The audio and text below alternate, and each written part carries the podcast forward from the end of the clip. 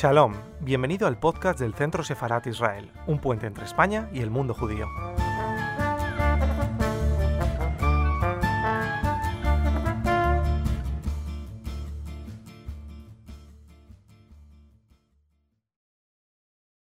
Buenas tardes. Eh, como sabéis, Centro Sefarad Israel es una institución del Ministerio de Exteriores, Comunidad de Madrid y Ayuntamiento de Madrid. Y esta tarde queremos hacer una visita muy especial a un museo que dedica todo su esfuerzo a mantener vivo los objetos de escritores, escritores que han dejado su testimonio en este museo, librería que nos, vamos a visitar hoy. Y en especial por este aniversario de Alejandra Pizarnik, que se está celebrando en muchos sentidos. ¿no? Es el aniversario de su nacimiento, el 85 aniversario de su nacimiento, y por ese motivo eh, se ha dedicado una de las salas a recordar eh, a esta escritora argentina, judía, que falleció muy joven, pero que nos dejó una obra inmensa. Muchísimas gracias a los dos por estar hoy con nosotros y me encantaría que nos explicarais en primer lugar vuestro espacio. ¿Qué, podemos encontrar cuando vayamos a visitaros? Eh, bueno, ante todos los agradecidos somos nosotros porque por vuestro interés eh, en nuestro proyecto. Bueno, nuestro espacio eh, eh, es, para definirlo de una manera eh, general, podemos decir que es un espacio multifunción porque tiene distintas variantes, está estructurado en, distintas partes. Por un lado tenemos una librería especializada en autores latinoamericanos fundamentalmente. por otro lado tenemos un sello editorial que realiza ediciones de tirada corta, en forma artesanal, numerada, eh, eh, firmada por los autores, que eran muchas veces eh, la mayoría ilustradas. Tenemos una sala de exposiciones, una pequeña galería de arte y, tenemos el Museo del Escritor, que tal vez sea así lo, lo más original, porque es una colección muy grande de eh, objetos que pertenecieron a diferentes escritores de lengua española, de los cuales tenemos exhibido más de 200 escritores, tenemos de todos ellos algo exhibido, no podemos tener exhibido los más de 5.000 objetos y documentos que, eh, que tenemos en forma permanente, pero sí tenemos de todos los autores presentes algo, se hacen visitas guiadas, porque el centro del museo es lo que nosotros llamamos objetos afectivos, o sea, objetos que nos cuentan una historia eh, eh, sobre su dueño. Y con los fondos aprovechamos ya espacios más grandes eh, para dedicado ya a un autor o un grupo de autores sacar los fondos. De hecho, está dentro de la, tú nombraste la Comunidad de Madrid hace un rato, dentro de la red Tiner, ese proyecto de la Comunidad de Madrid para llevar exposiciones a diferentes ayuntamientos está circulando este año eh, la exposición escrito por mujeres, rastros del mundo femenino en español del siglo XX, que son con fondos de nuestro museo. Muy bien. Oye, ¿qué, pues, para seguir, estáis en Madrid, ¿verdad? ¿Cuál es la dirección? Sí, la dirección de nuestro museo es eh, la calle Galilea 32, esto es eh, barrio de Argüelles, este, entre Fernando el Católico y Fernando de los Ríos. Está muy accesible eh, con cualquier eh, metro Quevedo, canal, eh, autobuses, muy fácil de llegar. Pues qué bien. Pues, entonces, en este momento tenéis en especial una exposición dedicada a Alejandra Pizarnik. ¿Qué objetos podemos encontrar y hasta cuándo va a estar la exposición? bueno, esta exposición de Alejandra Pizarnik es una pequeña exposición que anticipa un proyecto más amplio que tenemos preparado para el año que viene, que se cumplen los 50 años de su fallecimiento. Eh, eh, son las eh, es una exposición de las que llamamos, que hacemos en la sala del museo, ¿no? O sea que es una exposición pequeña y dentro del mismo ámbito del Museo del Escritor. O sea que se ve en ese contexto. Dado que, además de los objetos que tenemos normalmente exhibidos, como fotos, eh, su pluma y otras cosas. En este caso, lo que hemos incorporado todas las primeras ediciones de ella, hechas de vida, por supuesto, y también material fotográfico bastante interesante, con alguna foto, por ejemplo, una con su madre que es bastante poco conocida. ¿Qué objeto podéis destacar de la exposición? Primero vamos a comentar la pluma de Alejandra. Eh, en este momento no está en el museo porque está en la exposición de escrito por mujeres de la red Itiner, eh, junto con un manuscrito y alguna primera edición de Alejandra que están circulando por la Comunidad de Madrid. Eh, pero sí estarán para la gran exposición del año que viene. Dentro de las cosas que tenemos exhibidas aquí, bueno, además de que siempre están exhibidas algunas fotografías que pertenecieron a su álbum familiar, eh, yo creo que una de las cosas más bonitas que podemos ver es eh, algún libro de su biblioteca personal en la exposición. Hay un, libro sobre André Breton que está firmado por ella, dice Alejandra, en la página de cortesía, y es un libro en francés, uno de los libros que ella eh, compró cuando estuvo dos años en Francia entre el año 61 y 62. Eh, Alejandra, eh, cuando era pequeña, hablaba muy mal el español, porque en su casa no se hablaba español, eh, sus padres eran inmigrantes, entonces ella aprendió la lengua familiar y tenía un gran complejo con el tema de, la lengua. y cuando fue chica, enseguida y, quiso aprender a hablar francés. y entonces después para perfeccionar el francés, como tenía un tío que vivía en Francia, decidió, mm, bueno, sus padres la mandaron dos años a Francia a vivir allí para perfeccionar el francés. Y, este es uno de los libros en francés que ella tenía en su biblioteca, que, estudió muchísimo. De hecho, Alejandra eh, tiene alguna traducción hecha por ella del francés.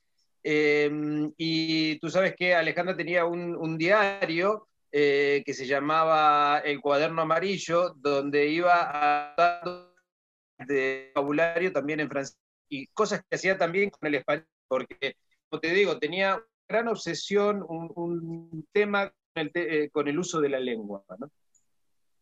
Sin embargo, es una magnífica. ¿Qué obra me destacaríais de Alejandra? Perdón, yo creo que, precisamente esa obsesión por la lengua hace que eh, su obra sea precisamente magnífica, ¿no? Eh, de hecho, una de sus técnicas de trabajo eh, era, ella tenía una pizarra en su estudio, en su escritorio, donde ella iba dibujando eh, con tiza en ese pizarrón los poemas. Y su visión era, además de la sonoridad del texto, la visión gráfica de la imagen de las palabras, ¿no? Entonces, eh, si veía que hay una palabra que disonaba, no por, quizás por el sonido, pero sí por, la estética en el poema, la borraba y buscaba un sinónimo que le encajara mejor estéticamente, ¿no? Y eso hace que sea, bueno, su obra realmente magnífica, eh, sus poemas son de una, podríamos decir, eh, crudeza, ¿no? extrema, y yo como el libro eh, de ella, bueno, es que, no podría seleccionar uno en particular, pero Extracción de la Piedra de Locura me parecen unos poemas fantásticos, que yo sin duda recomendaría para la lectura eh, sin ninguna duda.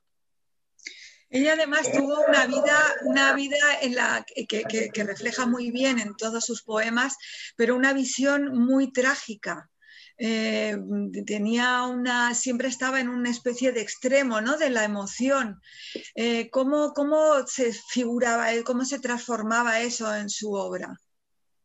Bueno, desde luego es, eh, es una obra muy fuerte la de, la de Alejandra Pizarnik, ¿no? muy, muy profunda, o sea, ella tenía problemas, ¿no?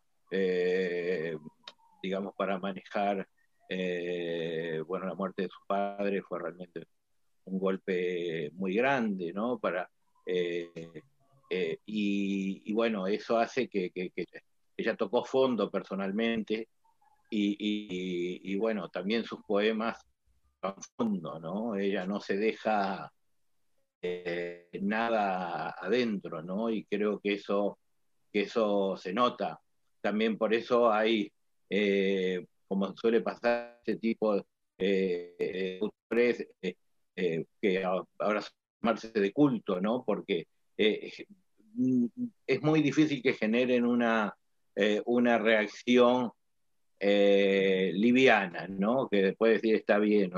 Son autores que van tan al fondo que, que necesitan un tipo de lector. Hay lectores que, claro, buscan otro tipo de cosas eh, y, no, y no se sienten bien leyendo eh, eh, la poesía de, de, de, Alejandra, ¿no? Porque requiere, ya digo, ella tocó fondo personalmente y en algunos poemas, como es que escribió cuando estuvo ingresada en el psiquiátrico, lo deja claro, y sus diarios también, ¿no? todo todo su, su, su mundo eh, interior, en sus cosas buenas y en sus cosas malas, sale, sale plasmado, ¿no? Y eso es tal vez la condición más grande de un artista, ¿no? Eh, eh, no escribir lo que alguien quiere leer o lo que alguien quiere publicar, sino realmente lo que uno tiene en lo más profundo. Y eso realmente es muy difícil de, de lograr, ¿no? Es muy interesante que, podamos ver también, como decís, esas fotos familiares, porque también tenía una relación muy especial con su madre, ¿no? Y no sé si se ve también en esas fotografías. Sí, se ve, se ve perfectamente y, además se ve eh, en las fotografías de cuando ella es pequeña, o sea, pequeña, adolescente, eh, que realmente era, un, bueno, las familias típicas de inmigrantes en Argentina en, los años, en esos años, en los años 40, eh, una, una masa familiar, ¿no? La familia siempre está presente, las reuniones son siempre reuniones de la familia con otros inmigrantes cercanos, eh, o sea que había un, un, medio de contención. De hecho, su padre hizo todo lo posible para, para ayudarla, fue que Mm, eh, eh, su padre era joyero, eh, le financió, le pagó los pasajes para que pudiera ir a, Francia, cosa que estamos hablando que no era tan fácil en, la década del 60 para una familia de inmigrantes en Argentina, ¿no? Y su madre siempre estuvo presente y después ella tiene una hermana, Miriam, que todavía vive, con la cual también tenían, tenían una, buena, una muy buena relación, ¿no? De hecho, la fotografía que está exhibida eh, con la madre, hay como una mirada de Alejandra hacia la madre como de admiración, ¿no? La está mirando así hacia arriba y realmente es muy enternecedora. Yo creo que también para entender un poco a Alejandra eh, y, esta relación de la que estamos hablando, es fundamental la lectura de los diarios. Si te interesa la obra de Alejandra Pizarnik, como obra autobiográfica, los diarios son, eh, bueno, la crudeza absoluta y luego ella eh, también parte de esos diarios que fue publicando en vida en algunas revistas, claro, ella los trabajaba y terminaba sacando unos pequeños textos literarios eh, asépticos, podríamos decirlo entre comillas, de lo que es el, sentimiento interior, ¿no? Pero en los diarios personales que están publicados, las cosas que ella dice, lo que le estaba pasando por adentro, realmente es muy fuerte, ¿no? Poderlo plasmar en palabras, eh, dejarlo escrito. Me quedo siempre al leerlos la sensación, porque además en algún momento habla de esa parte de Europa, de, su familia, que además cambia ligeramente el nombre al llegar a Argentina, esa parte de, de, su propia familia que se queda en Europa y que muchos habrán sufrido también, como no, en la tragedia del holocausto. Eh, sin embargo, ella eh, es como si toda esa tragedia la hubiera convertido en ese dolor interno y personal que no tiene ese nombre, tiene otros, tiene un nombre mucho más interno y profundo. Pero sin embargo, sí es verdad que su familia pertenece a esa parte de Europa, ¿no? que, que, de algún modo se salva de esa tragedia. Sí, claro, por eso, eh, de hecho, sus padres, podríamos decir, se escapan de, la tragedia, ¿no? Deciden emigrar, eh, como solíamos decir, con una mano atrás y otra adelante, a hacer lo que se podía eh, y a sobrevivir a, una cosa que, era insostenible. Llegan a una Argentina donde en poco tiempo también van a padecer un poco las persecuciones porque, bueno, situaciones políticas eh, hacen que hubiera una cierta persecución hacia los judíos. De hecho, el primer libro de Alejandra, ella, eh, un amigo de ella, el profesor que también era judío, Juan Jacobo Bajarlía, le aconseja no publicarlo con su nombre original, con su nombre real, y ella iba a utilizar un seudónimo que era María Picerno, porque en la última etapa del gobierno peronista, del segundo gobierno de Perón, eh, la persecución contra los judíos era bastante importante y entonces tenía miedo que eh, ella sufriera alguna consecuencia. Eh, de hecho, nosotros tenemos en el museo un pequeño un poema mecanoscrito firmado con el seudónimo de María Picerno. Eh, finalmente, el libro sale después de la caída de Perón en el año 55 y entonces es el primer libro de Alejandra y que Alejandra va a firmar con su, el único libro que va a firmar con su nombre completo, que es Flora Alejandra Pizarnik. Tú sabes que en la familia a Alejandra, de hecho eso se ve en los, diarios, le decían Buma, que es Flora, eh, Flora Florcita eh, en la lengua originaria de la familia. Y yo creo que, que Alejandra tiene distintas facetas, ¿no? Por un lado, que tiene que ver con lo que tú dijiste, el esfuerzo por entroncar con una tradición literaria que le es ajena, ¿no? Eh, que era un poco lo que Raúl decía, la preocupación por el lenguaje, yo creo, todo autor viene de una tradición literaria, ¿no? Que cosa. Y ella eh, eh, se construye dentro de la tradición literaria argentina y con el idioma español, pero que en cierta manera le, les da ajeno a sus raíces porque ella lo empieza eh, eh, a hablar, ¿no? Es, es, eh, digamos, un rasgo que yo creo que, que, está en su vida, ¿no? Por, por otro lado, todos estos desórdenes, de cierta manera, para decir de alguna manera, yo no soy un especialista en el tema, pero desórdenes psicológicos o inestabilidades o demás, tenía por otro lado la faceta de una gran profesionalidad como escritora, una gran profesionalidad. En el sentido, ella eh, eh, planificaba mucho su carrera literaria, con mucho eh, cuidado, ¿no? eligiendo autores importantes que le hicieran sus prólogos, llevando fichas de un, texto suyo donde había sido publicado, demás. De hecho, estas partes que nosotros hemos publicado en un file similar de los diarios de París, de, que escribió esos dos años, ella eh, armó una versión ya para publicar, que se llevó a publicar fragmentadamente en México, y, de los diarios era una tercera versión que ella hacía, ¿no? Con lo cual quedaba reducido, eh, digamos, a un texto eh, poético. A mí siempre me llamó la atención eso, porque la imagen, sobre todo la imagen romántica que uno tiene de, que, el común tiene de un artista, el artista atormentado que se corta la oreja o que, que está. Alejandra tenía, eh, digamos, eh, eh, dos facetas. Desde el punto de vista literario era altamente profesional en la, en la corrección, en la reescritura, en, cuidarse qué editorial publicaba o demás, ¿no? Y por otro lado, e, ese otro mundo interno que la conflictuaba tanto, convivía con, con, esto. Eso siempre me pareció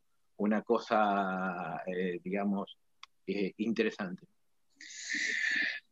Sí, es interesante lo que comentas porque eh, la idea del diario es algo que hay un pacto de, autenticidad, pero casi de inmediatez, mientras que la elaboración del propio diario se convierte ya en un otro en el que ya el pacto es diferente, es casi un pacto eh, literario, ¿no? de otra construcción.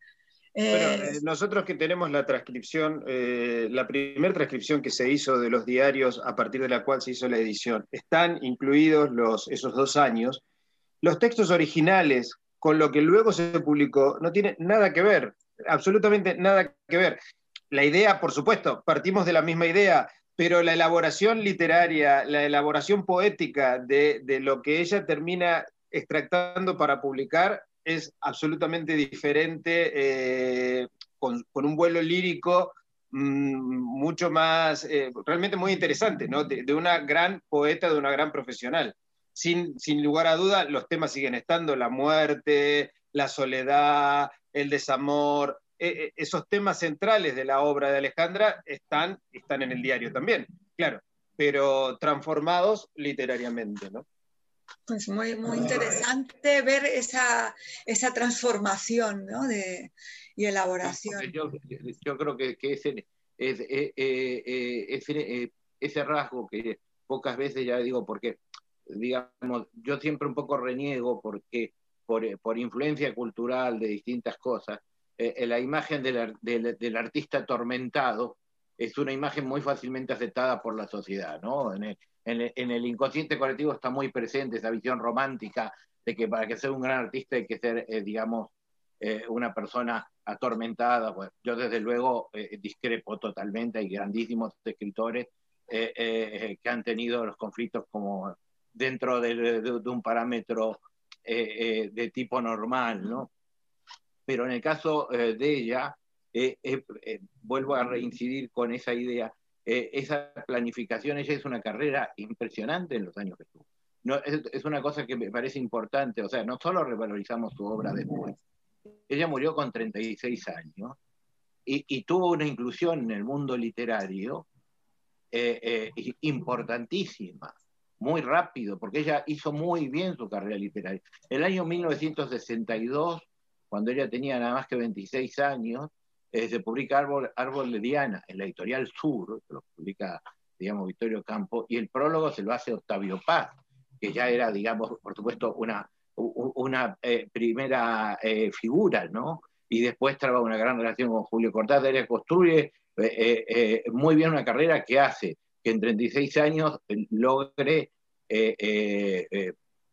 una cantidad de cosas importantísimas, que siempre a mí me parece importante señalar de, eso. O sea, ella tenía su enfermedad, sus problemas, o, lo, que fuera que tuviera, pero eh, eh, eh, logró, ya digo, con 36 años, y una obra, una inserción literaria realmente importante en su generación, incluso llegó en, vida, en vida siendo un punto de referencia también de muchos poetas más jóvenes que, ella. Eh, eh, esto me parece que, es un logro eh, importante. No se trata de una, de una autora que quedó encerrada, perturbada en su casa y después recuperamos su obra. No, no. Se trata de una gran escritora que además desarrolló una carrera en vida y si uno lo, proyecta con, los años de producción, murió con 36, ¿cuántos años de producción de cierta madurez, estamos hablando de 15 años, una cosa y como mucho, eh, eh, eh, realmente es meritorio. Además, en esos pocos años, Alejandra escribió, bueno, todos los libros de poesía, que son los más conocidos, desde La Tierra Más Ajena, que es el primero, que decíamos que ella firma con el nombre de Flora Alejandra Pizarnik, Extracción de la Piedra de la Locura, El Infierno Musical. bueno, después tenemos un libro de prosa, que es La Condesa Sangrienta, bueno, sus diarios que ella transformaba, pero además, cosa que es menos conocida en Alejandra, escribió crítica literaria. Eh, ella escribe, por ejemplo, una de las primeras críticas que salen sobre el libro de, Los Cronópicos y de Famas de Julio Cortázar es de Alejandra, que se publica en Venezuela. También eh, publica un, artículo de crítica sobre Cortázar en la Editorial Sur. cosas que, ya te digo, son poco conocidas, pero que hablan de, su inserción en el ambiente literario de la época, ¿no? Bueno, pues muchísimas gracias por este recorrido importante. Esperamos que el año que viene podamos celebrar juntos esos 50. Y sí de pediros que nos volváis a recordar la dirección y el horario de visita. Eh, bueno, estamos en la calle Galileo 52, entre Fernando el Católico y Fernández de los Ríos. Nuestro horario es de lunes a viernes, de 10 de la mañana a 2 de la tarde y de 5 a 8 y media, y los sábados de 10 eh, de la mañana a 2 de la tarde. Por supuesto, para visitar la exposición de Alejandra Pizarnik es con entrada libre y gratuita. O sea, solamente hay que llegarse a verla. Lo, que es, interesante también, los que quieran tener una visita eh, un poco más informada, para decir de alguna manera, en las visitas guiadas que se hacen normalmente al museo, durante el tiempo que está la exposición se incluye también una visita guiada eh, eh, a la exposición. los que quieran eh, hacer una visita guiada, si tienen que solicitarlo con anticipación, y bueno, la dirección es esta y nuestro teléfono es el 91 429 8363 y si no el, mail es muy fácil, info arroba centro y ahí en esos casos le contamos ya la historia de los objetos, las cosas y realmente la gente le saca mucho más provecho y, se da cuenta de la originalidad del museo. Pues muchísimas gracias y de nuevo felicidades por ese esfuerzo y sobre todo en estos tiempos complicados mantener esa memoria es muy muy importante. Muchísimas gracias. Gracias a ustedes y los esperamos a todos. Muchas gracias por su interés en nuestro trabajo.